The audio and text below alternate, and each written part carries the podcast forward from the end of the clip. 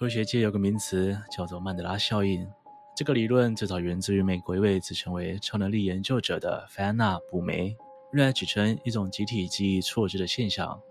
大家好，我是西哥。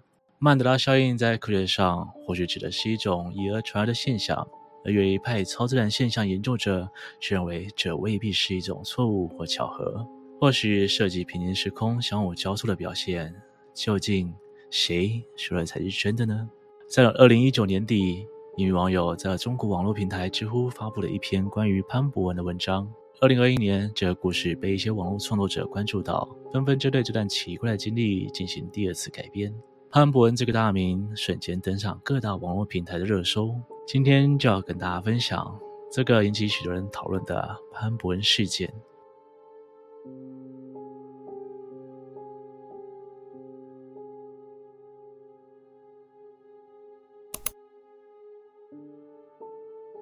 这个故事发生在二零一三年，当年网友还是名高三的学生，在天津念书。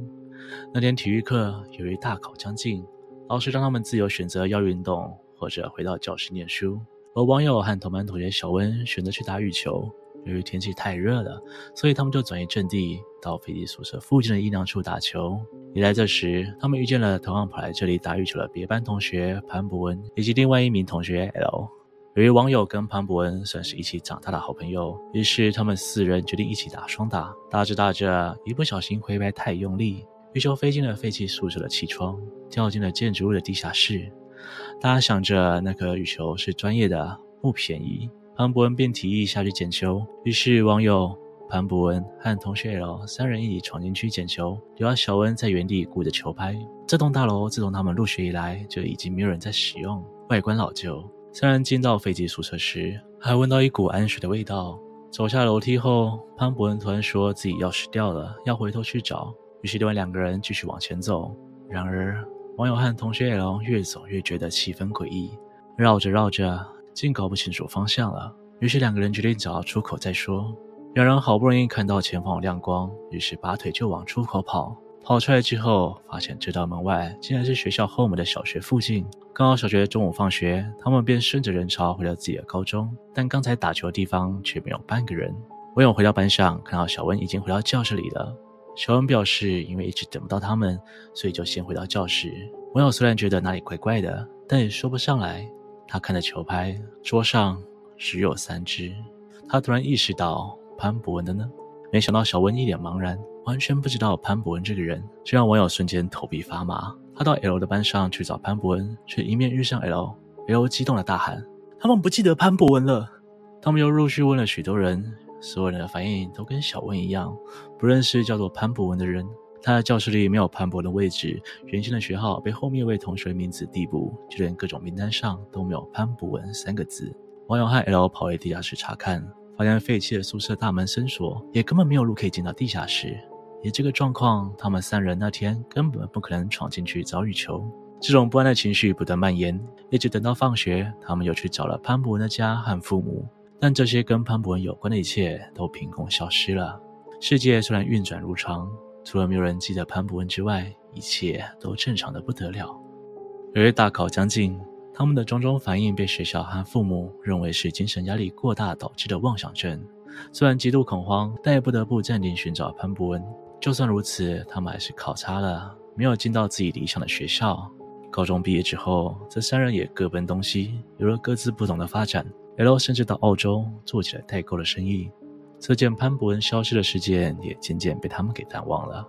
然而，时隔多年之后，网友赫然记起那天的日期刚好是潘博的生日，一切的回忆又涌了上来。于是他向 L 确认这件事情，没想到 L 却叫他不要再追究。他只要把一切的经历抛到网络上，又被另一个网络创作者进行二次创作。这连串不可思议的故事被越来越多人知道，但大部分的人开始质疑，并涌入了一大堆批评谩骂之后，发表自己故事的网友出来道歉了。他说是自己当时精神压力极大，心理状态不正常，才幻想出一个朋友，并且凭空杜撰了这件事情，影响了这么多人。他很抱歉。这件事情的涟漪并没有停在这里。目前有许多人相信一个说法，是他们两个人通过地下室跑到另外一个没有潘博文的平行时空，但另外一部分质疑的人却认为，记忆这么详细，实在很可疑。事情过了这么多年，各种细节都丝毫不差，分明就是一篇构思精密的创作文。不过，依照原作者的说法，潘博文只是被幻想出来的，那么他所贴的图片也未免太过真实。不但有校园地图，还有与 L 的对话记录。仔细检查对话记录之后，确实可以发现文章中对于 L 的身份说明不假，甚至连澳洲的时差都对得上。L 字里行间虽然没有否认，也没有承认潘博文存在，但却明确表示不愿意再提起。如果说这是一篇幻想文，那么这个布局也太缜密了，何必呢？而为了查证事件的真相，许多人开始在网络上爬文搜寻潘博文。竟然找到一篇二零一三年的贴文，询问有没有人认识潘博文。虽然没有引起广大讨论，但放在今天来看，真的让人细思极恐。没有人会这么无聊，花六年去设计一个这么大的局。要是有这种才华，可以拿去写剧本大赚一笔，或者写小说出版，都可以让他免于现在这种遭受种种质疑的困境。将手上的线索盘点到这里，几乎可以证明网友的经验有一定程度的真实性了。接着我们可以讨论的是潘博文到底如何凭空消失？许多人讨论的平行时空或者集体记忆错置，这样微小的 bug，莫名其妙的存在我们的生活中。譬如皮卡丘的尾巴，许多人一直记得尾巴末端有一大块黑色的部分，但事实上，不管是动画或者游戏中，皮卡丘的尾巴一直都只有黄色。类似这种记忆与事实完全不同的案例还有许多。西哥记得之前也看过一个案例。这一对夫妇在开车去法国旅游的途中，经过西班牙，在一个老式的旅馆过夜了。但是回来的时候，途中却没有找到同一间旅馆。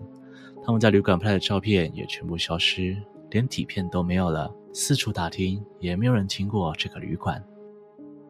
潘博文事件或者是一种出现在生活中的 bug。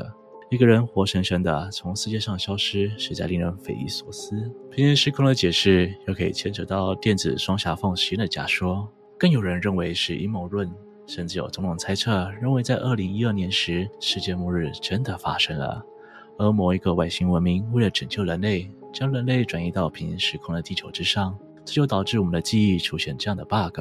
这个说法实在非常有意思。如果大家喜欢这类的主题，西哥未来做一集跟大家讨论讨论。今天的故事就分享到这边。